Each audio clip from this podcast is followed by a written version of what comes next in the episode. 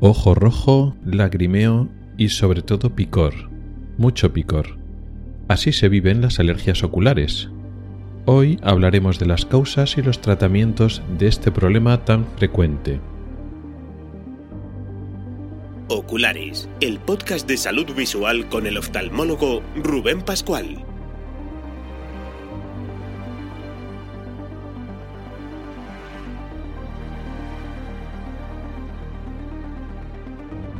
Bienvenido al episodio tercero de marzo de 2022. Comenzamos.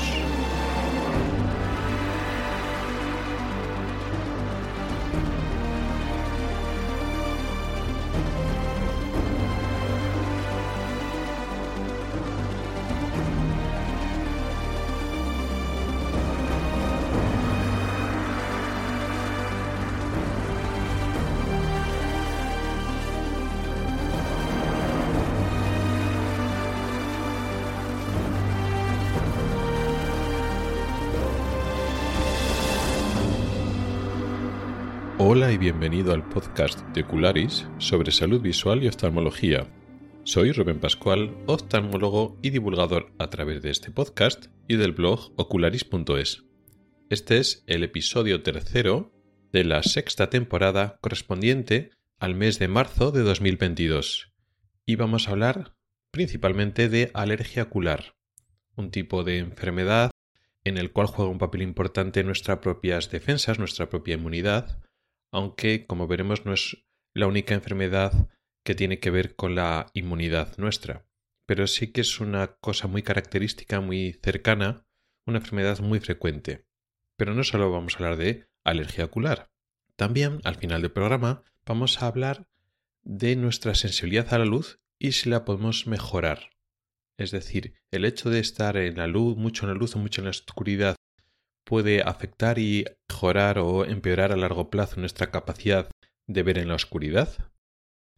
Pero antes hablaremos brevemente de una droga y cómo puede servir o no para el tratamiento de una enfermedad ocular.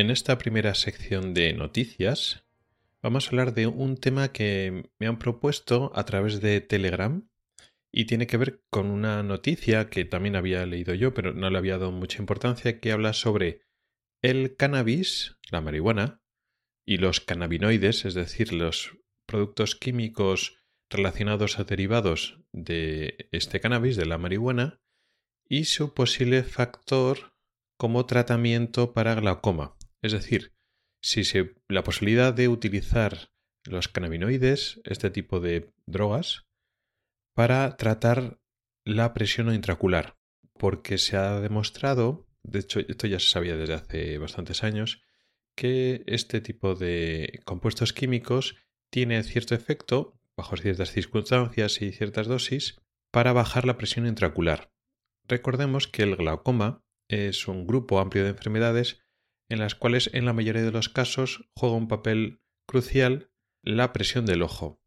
La presión que se produce en el interior del ojo, que depende principalmente del equilibrio de producción y eliminación del humor acuoso, en el caso del glaucoma, la presión está alta en la mayor parte de las veces, excepto un tipo concreto y no muy usual de glaucoma que se llama glaucoma de tensión normal o glaucoma de baja, presión.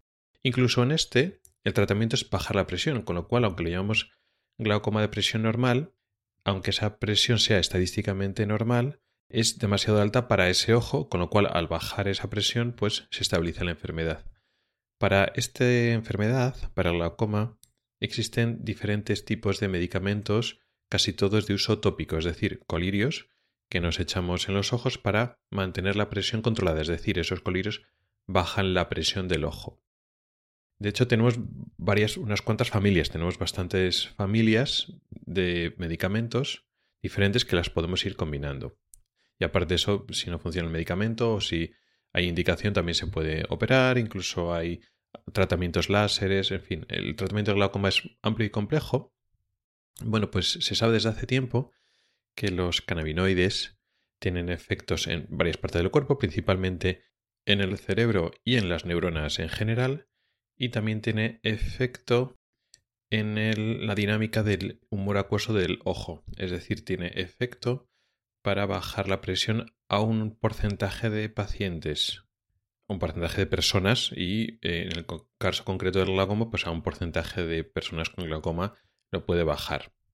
entonces la pregunta que me hizo este, este oyente era lógica, es, bueno, ¿y se piensa utilizar este medicamento, este compuesto químico como medicamento? Porque, bueno, el glaucoma es una enfermedad muy extendida, es muy frecuente, y bueno, cuantas más armas terapéuticas tengamos, pues mejor, ¿no?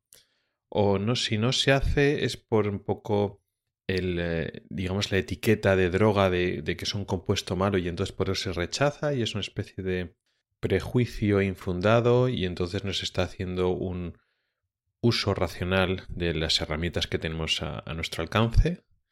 Es una pregunta lógica y pertinente y ahora voy a intentar hablar en poco tiempo por ello porque realmente el tema podría dar para, para más. Pero vamos a recortarlo un poquito. El hecho de que sea una droga, en el mal sentido de la palabra, eso no, no impide a la, comunidad científica a estudiarlo. De hecho, el concepto de, droga o medicamento o veneno son etiquetas más populares, son términos más de andar por, casa para que nos entendamos mejor, pero a nivel científico no hay una separación estricta. Una molécula no se etiqueta de forma estricta y categórica en lo que es un tóxico, un veneno, una molécula con acción terapéutica, un fármaco. No, o sea, el, mismo compuesto, la misma molécula puede ser un tóxico veneno o un medicamento según la dosis y la indicación. Con lo cual eso no nos va a parar. Pues el típico el ejemplo. La toxina botulínica, que se llama así toxina botulínica. Y es un tratamiento que utilizamos en muchos, en muchos campos, incluido la oftalmología. Y es una toxina, una toxina que puede causar la muerte pero bien utilizada, pues tiene efectos terapéuticos muy interesantes. El problema del, cannabis no es ese. El problema es que no toda molécula que tenga un efecto que puede ser terapéutico, como en este caso, nos interesa bajar la presión del ojo. No toda molécula que tiene esa capacidad de bajar la presión del ojo es una candidata perfecta para convertirse en un fármaco. ¿Por qué? Porque hace falta para que nosotros utilicemos y eh, investiguemos y comercialicemos un fármaco, es necesario que tenga ese efecto terapéutico, efectivamente, pero que lo utilicemos por la vía o por la manera que nos interesa, en este caso, por ejemplo, el cannabis.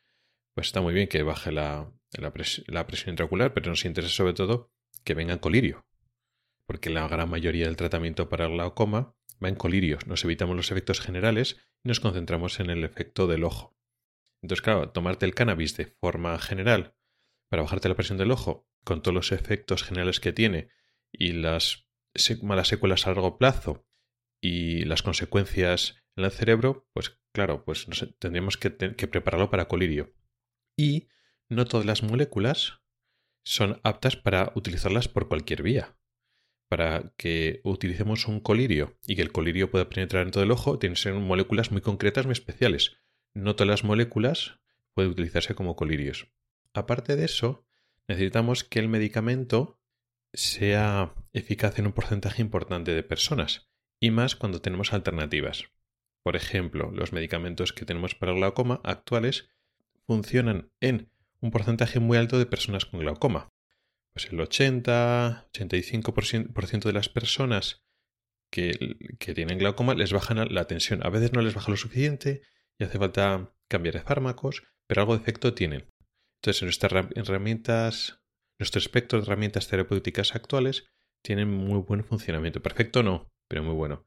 Claro, una, una molécula que tiene un efecto al 50% de pacientes, pues depende. Si no tienes otra cosa, pues bueno, Pero claro, las otras moléculas funcionan mucho mejor, pues comercializar una molécula que en una de cada dos personas no va a funcionar nada, aunque lo pudiéramos hacer, pues claro, mm, no es tan viable. Y claro, y luego después esa baja de presión intraocular tiene que ser mantenida, fiable, etcétera. De que le baje la presión una o dos horas, pues no te vas a estar echando el colirio pues cuatro, cinco o seis veces al día. Tenemos colirios que los bajan durante 8, 12, 14 horas, incluso más. Entonces, claro, no solo tiene que tener ese efecto terapéutico, sino que tiene que ser con seguridad, con pocos efectos secundarios, mantenido en el tiempo, etc. Y da casualidad que en el glaucoma ya hemos desarrollado muchas moléculas de diferentes familias que, bueno, tienen sus efectos secundarios, tienen sus limitaciones, pero en general tienen un perfil de eficacia y seguridad muy alto.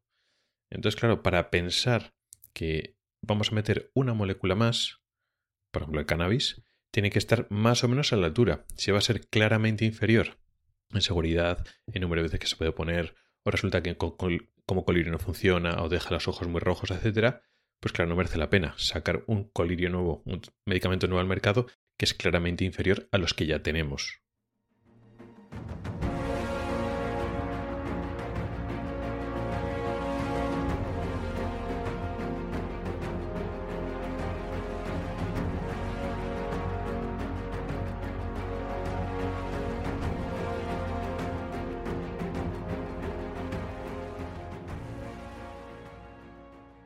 Y ahora sí, vamos ya al tema principal de hoy, que es la alergia ocular. O lo podríamos concretar como conjuntivitis alérgica, aunque puede tener más, un poquito más de complicaciones, aunque ya veremos que, digamos, el sitio principal donde se asienta el problema es la conjuntiva. Estamos hablando de alergia y la alergia es un tipo de hipersensibilidad a un elemento, a una molécula concreta. Hipersensibilidad significa que nuestro sistema inmune reacciona contra esta molécula, está alergeno, se llama así, puede ser una proteína, puede ser una molécula biológica más compuesta, y entonces reacciona de forma exagerada. Origina una cascada inflamatoria muy concreta, una cascada de la alergia, donde juega un papel principal una serie de elementos muy concretos, que no es lo mismo que una infección bacteriana, una infección vírica. Cuando hay una reacción alérgica, pues hay unas células concretas del sistema inmune, que no son ni los linfocitos ni los macrófagos, sino son los eosinófilos los que están actuando principalmente. Hay unas moléculas dentro de, este, de esta cascada de inflamación que son los, la histamina y derivados de la histamina, los que producen esta reacción inflamatoria que es desmedida. Es decir, en la mayor parte de las personas estas moléculas son relativamente inertes, no producen esa reacción por parte de nuestras defensas, de nuestro sistema inmune, pero en las personas que tienen alergia, pues sí, por eso se llama que tienen hipersensibilidad. Este, digamos, sería un problema inmunitario en el cual nuestro sistema inmune actúa en exceso. Podríamos en este contexto eh, asemejar o aproximar las alergias o estos problemas de hipersensibilidad a otros problemas del sistema inmune, como son las enfermedades autoinmunes, en las cuales nuestro propio sistema inmune ataca a estructuras nuestras. podemos considerarlo lejanamente parecidas a lo que es una alergia y realmente hay muchas enfermedades autoinmunes que afectan al ojo, lo mismo que afectan a las articulaciones, pues el ojo es uno de los órganos habituales que afectan a enfermedades autoinmunes. No son las típicas inflamaciones intraoculares, uveitis ligadas a enfermedades de tipo reumatológico, sino también enfermedades neurológicas preautoinmunes como la esclerosis múltiple, afecta típicamente a la visión, al ojo y al, nervio óptico. Pero aunque lo podemos relacionar, porque esto también va del sistema inmune, realmente aquí no es un ataque de nuestro sistema inmune a estructuras de nuestro ojo, digamos así, de forma anárquica o de forma que no haya una molécula extraña que lo dispare, no. En el caso de la alergia hay una molécula extraña y entonces nuestro cuerpo reacciona hacia esa molécula. Lo que pasa es que esa molécula pues eh, normalmente está en el aire, en el caso de la conjuntivitis alérgica, pues es un polen, por ejemplo, o al polvo, o a células epiteliales de un animal, de los gatos, por ejemplo.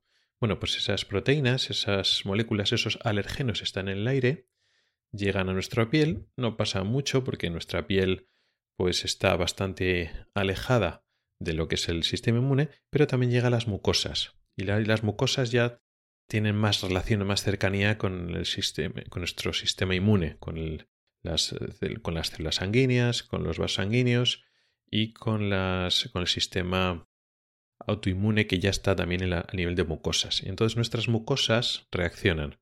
Por ejemplo, las mucosas de nariz, entonces hablamos de rinitis alérgica, o la mucosa de la superficie del ojo, que es la conjuntiva. Y es lo que vamos a hablar hoy. Y entonces este, nuestras defensas no atacan contra nuestra conjuntiva. No es una, no, digamos, no es una enfermedad autoinmune en ese sentido. No, atacan a esa molécula que está en la superficie de la conjuntiva en la película lagrimal. Y entonces al llegar esos mediadores inflamatorios, esas células inflamatorias, se liberan esos, esos componentes, entonces produce irritación, picor y una serie de síntomas que al final los sufre de forma secundaria la conjuntiva. Pero no es, no es una reacción autoinmune, sino es una reacción de hipersensibilidad. Al contrario que otras alergias pues de, de piel, por ejemplo, dermatológicas, la mayor parte de las alergias que tenemos para el ojo, de las conjuntivitis alérgicas, son alergenos que están volátiles, que están en el aire. Aunque sí que es cierto que se pueden empeorar si nosotros, por ejemplo, hay polvo en el ambiente, pues ya nos empiezan a picar los ojos, pero si encima tocamos algo que tiene polvo con las manos y luego nos restregamos los ojos, pues mucho peor todavía. O sea que aunque digamos la principal eh, entrada del alergeno, de la molécula que nos hace, que nos da el problema, es el aire, nuestro ojo, los ojos al estar abiertos están en contacto con la atmósfera, no lo podemos empeorar si nos tocamos los ojos. Aunque el principal problema está en la conjuntiva, porque son es la mucosa que está en contacto y es la que reacciona, los tejidos que están al lado, al lado de la conjuntiva también se pueden afectar si la alergia es suficientemente intensa. Por ejemplo, la córnea y por ejemplo también se pueden inflamar, hinchar los párpados, o sea, lo que está un poco alrededor de la conjuntiva. ¿Cuáles serían los síntomas? Bueno, pues lo sabe todos los que son alérgicos, principalmente y de forma muy característica, separándolo de otros problemas de conjuntivitis, otras irritaciones o problemas de superficie oculares, el picor, o llamado también prurito. El picor, ganas de frotarse, restregarse los ojos. En otros problemas de superficie ocular, como el ojo seco o la fatiga, pues también te, pueden picar o te los puedes frotar, pero aquí el picor es como muy característico, ¿no? Es ese picor eh, que, tienes ganas de restregarte los ojos. También producen ojo rojo, pero cualquier conjuntivitis irritación lo produce. También producir eh, edema, edema es acúmulo de agua bajo la conjuntiva, que eso se llama quemosis. También se puede producir edema en los párpados, pues un poco por lo mismo. Y hay una estructura que aparece en la conjuntiva, que la vemos con la lámpara hendidura, con el biomicroscopio, que son las papilas. Sobre todo se ven en, en la conjuntiva, digamos que recurre el propio ojo, se puede ver pero de forma característica se ve mucho mejor en la conjuntiva que recubre la parte interna de los párpados, sobre todo del párpado superior. Entonces, cuando damos la vuelta, cuando evertemos el párpado superior para la exploración, mientras estamos explorando al paciente, vemos papilas. Papilas son engrosamientos de la conjuntiva, pero que son planos. Eh, las papilas se relacionan entre sí con bordes más o menos rectos, como si fuera una especie de empedrado o como si fuera un mosaico. Entonces vemos esas formaciones de empedrado, por decirlo así, que son papilas. Se, separa de otra estructura que también se produce en, el, en la conjuntiva del párpado superior, que sean los folículos, que son típicos de enfermedades infecciosas de tipo virus, eh, las conjuntivitis víricas, adenovíricas, o de algunas bacterias, pues como la, la clamidia. Están las conjuntivitis foliculares, donde hay más folículos, y las conjuntivitis papilares, donde hay papilas. Y la conjuntivitis papilar más importante es la alergia. También hay algún otro problema de conjuntivitis o de irritación ocular donde hay papilas, que es por ejemplo en el uso de lentes de contacto, pero en este caso estamos hablando de la alergia. ¿Hay algún problema más? Pues sí. Si el cuadro es más intenso, más grave, más grave, se puede afectar la conjuntiva de diferentes formas. Se puede producir una inflamación justo en el límite entre la conjuntiva y la córnea, es decir, la, conjuntiva recubre lo que es lo blanco del ojo y la córnea pues esa parte transparente que tenemos delante, que está delante del, del, iris, ¿no? Delante del humor acuoso y del iris. Bueno, pues la conjuntiva, digamos, está pegada, hay una, una transformación de la conjuntiva hacia la córnea. En ese límite entre conjuntiva y córnea, que se llama el limbo, pues se produce un engrosamiento, se produce inflamación, engrosamiento, y a veces se pueden producir unos nódulos eh, con puntitos blanquecinos, que tienen un nombre, que son nódulos de trantas, y eso implica pues una forma más grave. Y eso lo tenemos que tratar de forma más intensa, más agresiva, porque las lesiones corneales, pues, eh, son más, son más intensas, son más importantes y hay que intentar eliminarlas cuanto antes. También existen la posibilidad de producirse úlceras, pero ya es más raro todavía. Entonces, ¿cómo lo tratamos? Claro, el tratamiento que le tenemos que hacer a este tipo de problemas no es muy fácil, porque los medicamentos que tenemos alivian los síntomas, los pueden manejar, pero no hace que dejes de ser alérgico. Entonces, digamos, la medida ideal teórica es evitar que te expongas al alergeno. Y eso siempre tiene que estar un poco en la cabecera, en la forma de pensar. A veces es imposible, porque no vas a estar encerrado, pues si tienes alergia a pólenes, pues no te vas a estar encerrado en casa todo el día. Pero bueno, es bueno saberlo, pues que te puedes exponer, a qué cosas puedes evitar, a qué puedes limitar, si, por ejemplo, eres alérgico al polvo, bueno, pues ya sabes lo que tienes que controlar en casa. Es lo más importante tenerlo en cuenta. Y luego después, como medidas de ir de mantenimiento, y eso es un poco lo que más te, te toca, ¿no? Como oftalmólogo, aparte de, verlo, es poner el tratamiento. ¿Qué, ¿Cómo lo tratamos? Depende un poco de la gravedad, pero hay un tratamiento de base que es los medicamentos antialérgicos. Sabemos que la alergia es una reacción muy concreta del sistema inmune y vamos un poco hacia ello. Decíamos que la histamina juega un papel muy importante, que es un mediador químico de la inflamación alérgica, entonces queremos bloquear esa histamina, los receptores de la histamina.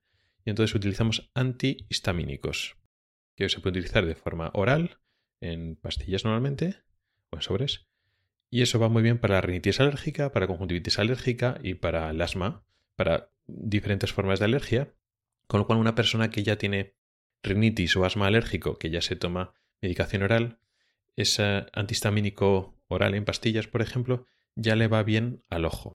Pero sí que es cierto que para el ojo, aunque eso ayuda, va mejor, por decirlo así, los antihistamínicos tópicos, es decir, un colirio antihistamínico. ¿Por qué? Porque la concentración del medicamento es muy alta en la conjuntiva. Tomar la pastilla, pues si algo de medicamento llega a los vasos sanguíneos del ojo, de la conjuntiva. Pero justo cuando te echas tú la gota, la concentración de medicamento ahí es muy alta, mucho más alta de lo que puedes conseguir con una pastilla. La pastilla tiene un margen de seguridad concreto, no puedes tomarte una dosis muy alta porque tiene efectos en otros sitios, pero con el colirio puedes conseguir concentraciones muy altas del medicamento sin que afecte a otros órganos, porque del colirio apenas pasa una parte relevante de medicamento al torrente sanguíneo. Entonces sería un poco la base del tratamiento farmacológico, y digo farmacológico porque la base del tratamiento realmente son otras. Evitar el alergeno y luego medidas de higiene. Bueno, pues la, eh, vuelves de casa, vuelves de estar fuera y vuelves a casa. Tienes los ojos un poco irritados, bueno, pues te lavas bien las manos, te lavas bien la cara. Digamos que ese tipo de medidas, evitar lo que lo que es el alergeno sería un poco la base. Pero pasando a medicamentos, el primer escalón y es la base son estos antihistamínicos, que además tienen la ventaja, hablo de los tópicos, de las gotas, que tienen muy pocos efectos secundarios. Están muy pensados para utilizarlo durante meses como medicamento crónico y sin ningún problema. Eso, digamos, son los más seguros. ¿Qué pasa? Que tiene un efecto limitado en el caso de conjuntivitis alérgicas más graves, más intensas. Con lo cual, a veces cuando te da muy fuerte, pues tienes que utilizar medicamentos más, eh, más fuertes, ¿no? que tengan más acción. ¿En qué casos? Pues puede ser las conjuntivitis estacionales típicas, ¿no? Pues las conjuntivitis primaverales, suele dar en primavera y en otoño, cuando están relacionadas, pues, por ejemplo, con, con pólenes. Pues hay veces que da muy fuerte y que, pues sí, el antihistamínico lo controla hasta cierto punto, pero no lo controla del todo. O también hay formas de conjuntivitis alérgicas más graves, como las llamadas conjuntivitis vernales o las conjuntivitis atópicas. Y en estos casos, cuando da el brote, cuando da el episodio intenso agudo, pues no es suficiente con el antihistamínico. Entonces tenemos que recurrir normalmente como, digamos, medicamento de ataque para disminuir rápidamente la inflamación y producir una mejoría rápida de los síntomas y del estado del paciente, antiinflamatorios de tipo corticoide, de familia de la cortisona. Son muy eficaces, en la mayoría de los casos, en seguida, en uno o dos días, minimizan y controlan muy bien la, la inflamación, la alergia, pero el problema es que estos no deberían utilizarse de forma crónica. Pues durante unas semanas vale, pero no se tiene que extender el tratamiento varios meses. A veces no queda más remedio, pero tenemos que intentar evitarlo. ¿Por qué? Porque al contrario que los antihistamínicos, que no tienen casi efectos secundarios y puedes utilizarlo con mucha seguridad durante meses y meses, los corticoides en el ojo, las colirios con eh, corticoides, este tipo de antiinflamatorios intensos, tienen consecuencias, tienen efectos secundarios importantes. Uno es la posibilidad de producir glaucoma, de aumentar la presión del ojo, ya digo, no por utilizarlo pocos días, sino el uso mantenido. No a todo el mundo. son un porcentaje de la población igual. 20-30% de la población puede llegar a ser hipersensible, lo que se llama hiperrespondedor al corticoide. No todo el mundo. Pero al que le pasa, pues es una cosa importante. Y luego después, también a largo plazo, puede producir catarata. Es decir, nuestro cristalino, la lente que hay dentro del ojo, detrás del iris, que es transparente, y que se va opacificando con el tiempo, normalmente a partir de los 60, 70 años, es cuando aparecen las cataratas seniles, que son las cataratas normales. Bueno, pues los corticoides pueden producir cataratas, cataratas corticoideas. Y eso es muy importante, sobre todo en las personas que no son tan mayores, porque si una persona mayor que ya está operada de cataratas es alérgica, bueno, pues y el corticoide no le va a producir una catarata porque ya le hemos quitado el cristalino. Pero una persona joven que no tiene, que el su cristalino es transparente es un problema, un problema muy importante. Sobre todo las personas que no son realmente jóvenes, que son menores de 45 o 50 años, porque su cristalino, aparte de ser transparente, le permite enfocar de lejos y cerca. Nosotros cuando operamos de cataratas tenemos que quitar la catarata y poner un cristalino, ese ojo ya no puede enfocar de lejos y cerca. Eso no es un problema cuando operamos las cataratas típicamente seniles, porque una persona de 70, 80 años o más, ya ha perdido la capacidad de enfocar de cerca. Son personas que, si bien ven bien de lejos, pues de cerca tienen que llevar gafas bifocales o progresivas. Con lo cual, cuando le operas y le quitas su cristal natural y pierde esa capacidad de enfocar lejos cerca, no pasa nada porque ya la había perdido de antes. Pero claro, perder a una persona de 30, 40 años de cataratas es un problema. Primero porque estás haciendo una operación pues que si esa catarata era evitable, pues tienes que haberlo evitado, pero claro, el ojo que operas ya pierde la capacidad de enfocar y lejos de cerca de forma natural. Así que hay que evitar en todo lo posible, sobre todo en personas jóvenes, producirles cataratas por usar colirios de corticoides. Pero claro, ¿qué hacemos? Hay veces que, bueno, tenemos a esa persona que sabes que en primavera pues le da mal la alergia, bueno, pues está con el antihistamínico, lo va controlando y en un momento dado, pues, pues eso, pues por marzo, abril, pues mal, aunque a pesar de que tenga pues el colirio antialérgico, pues tienes que usar el corticoide, ¿vale? Bueno, pues usar el corticoide durante dos, tres, cuatro semanas y ya está bien, ¿no? Entonces le vas bajando el medicamento, el colirio corticoide poco a poco y ya está, se lo bajas y estupendamente, vale. Y así hasta el año que viene. Bueno, pues ha tenido un brote, lo has controlado y ya está, vale. Pero hay personas que lo tienen muy mal, con la alergia, que le va bien el colirio corticoide y a las dos, tres semanas cuando se lo empiezas a bajar, las cuatro semanas, según le vas bajando el corticoide, vuelve a tener un rebrote. Entonces tienes que volver a subir el corticoide. Si lo vuelves a bajar y vuelve a tener un brote. Eso se llaman eh, las alergias, conjuntivitis alérgicas corticodependientes. Es decir, que dependen de estar con el corticoide todo el rato. El corticoide funciona, pero en cuanto lo vuelvas a bajar, vuelves a tener el corticoide. Con lo cual, a lo tonto, pues van pasando 3, 4, 5 meses y no puedes dejar el corticoide. Entonces ya te empiezas a poner nervioso porque no quieres que el paciente esté tantos meses con el corticoide. Vale, pues también existen soluciones.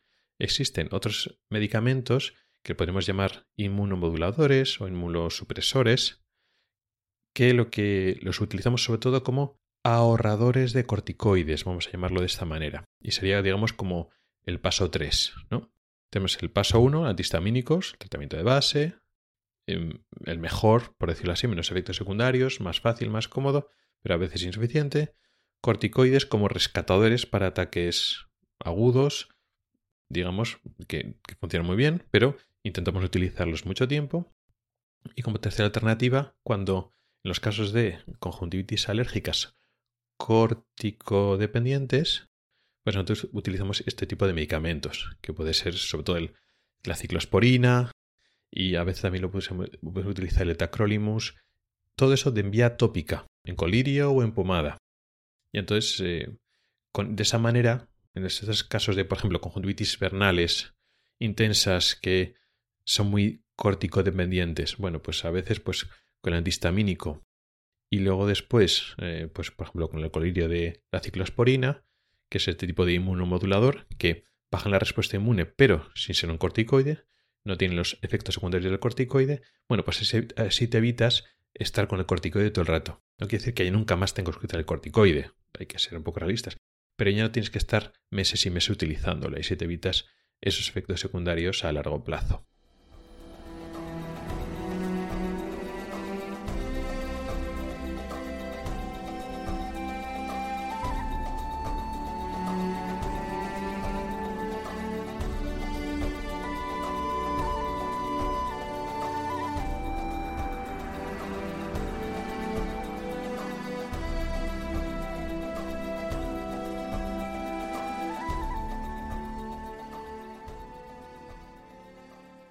Y llegamos ya al apartado final del programa, el de preguntas cortas. Y en este caso la pregunta que nos han hecho los oyentes es una muy interesante, muy curiosa, que es, estando constantemente con poca luz, nuestros ojos se adaptan a esta oscuridad o esta penumbra y a largo plazo mejora nuestra sensibilidad eh, luminosa. Es decir, nos vamos adaptando y poco a poco somos mejores viendo en la oscuridad.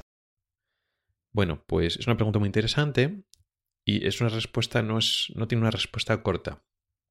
Eh, digamos que sí, a corto plazo sí, pero no a largo plazo.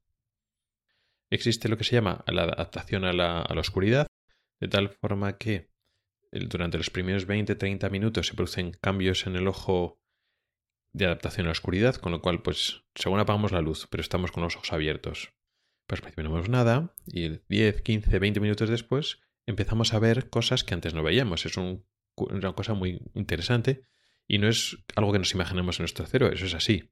Ciertos fotorreceptores de nuestra retina, concretamente los bastones, aumentan la síntesis de la molécula que es sensible a la luz, que es la, rodopsina. Entonces aumenta la cantidad de rodopsina en estos bastones y entonces con menos luz son capaces de excitarse, de estimularse y transmitir cuando reciben una señal luminosa que antes no estimulaba al bastón.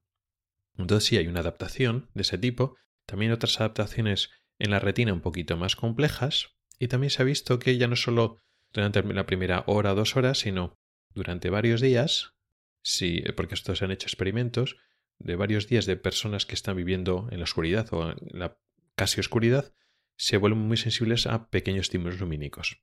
Entonces, eso es cierto, existe esa adaptación, pero eso se vuelve para atrás cuando esa persona vuelve a, ver la luz. Vuelves a ver la luz y esa adaptación a la oscuridad desaparece. Con lo cual, el hecho de intentar entrenarse y estar todos los días un poco eh, estando con poca luz y tal, eso no nos va a hacer que veamos mejor por las noches. Por supuesto, nunca nos vamos a acercar a otros animales que tienen una mejor adaptación de su ojo a la luz. No solo eh, animales específicamente nocturnos, sino animales diurnos tipo felinos, que aunque tienen un ojo diurno, tienen una adaptación a la oscuridad mucho mejor que la nuestra. Jamás nos vamos a acercar a esa sensibilidad. Y realmente pues digamos la mejora que tenemos para sensibilidad a luz es transitoria. Aunque estuvimos 3, 4, 5 días en total oscuridad, efectivamente nuestros ojos mejoran su capacidad para ver muy poquita luz, en muy poquita penumbra. Empezamos a ver cosas, pero luego después, cuando llevamos una semana con luz normal, ya hemos perdido todo lo que hemos ganado, con lo cual no tiene sentido hacer ese tipo de, de preparación.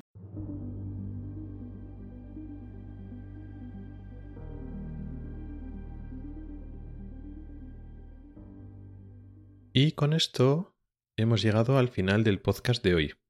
Un tema principal, la alergia, que es muy frecuente, muchas personas son alérgicas y muchas personas, digamos, están un poco al tanto del antihistamínico por aquí, del picor por allá, de que ahora me da, ahora me deja de dar. Entonces, espero que esto haya servido un repaso, más que hablar mucho de los síntomas, porque la persona que es alérgica ya se sabe sus síntomas, no hace falta que, que los oiga en un podcast, me he concentrado sobre todo en eh, los tratamientos, porque a veces pues te mandan una gota, te mandan otra gota, te, te, bajan una, te quitan otra. Entonces he querido un poco enfocarme más en el tratamiento. También he insistido mucho en las medidas no farmacológicas, es decir, intentar evitar el alergeno, pues lavarse las manos, lavarse la cara, si sabes que te da eh, si te da alergia, pues los epitelios de animales sabes que los tienes que evitar. Eh, si te da alergia al polvo, pues ya sabes lo que tienes que hacer. En fin, ese tipo de medidas, tanto farmacológicas como no farmacológicas. Y espero que haya servido ayuda tanto a las personas alérgicas para saber un poquito más de su enfermedad, sobre todo de su tratamiento, como a las personas que no son alérgicas, saber un poco en qué consiste esto de la conjuntivitis alérgica, de la alergia en los ojos. Muchas gracias por el tiempo que has dedicado a escucharme. Recuerda que puedes contactar conmigo para proponer temas para próximos episodios tanto temas largos para desarrollar como dudas y preguntas más cortas. También puedes comentar o proponer noticias y temas de actualidad. Puedes escribirme a través de mi correo electrónico que es ocularis.ocularis.es. También puedes hacerlo a través de Telegram, Twitter, Facebook o LinkedIn. En las notas del programa están todas las formas para contactar conmigo y participar. Ahí también encontrarás enlaces a artículos del blog y episodios del podcast relacionados con el tema de hoy. Hasta el próximo episodio.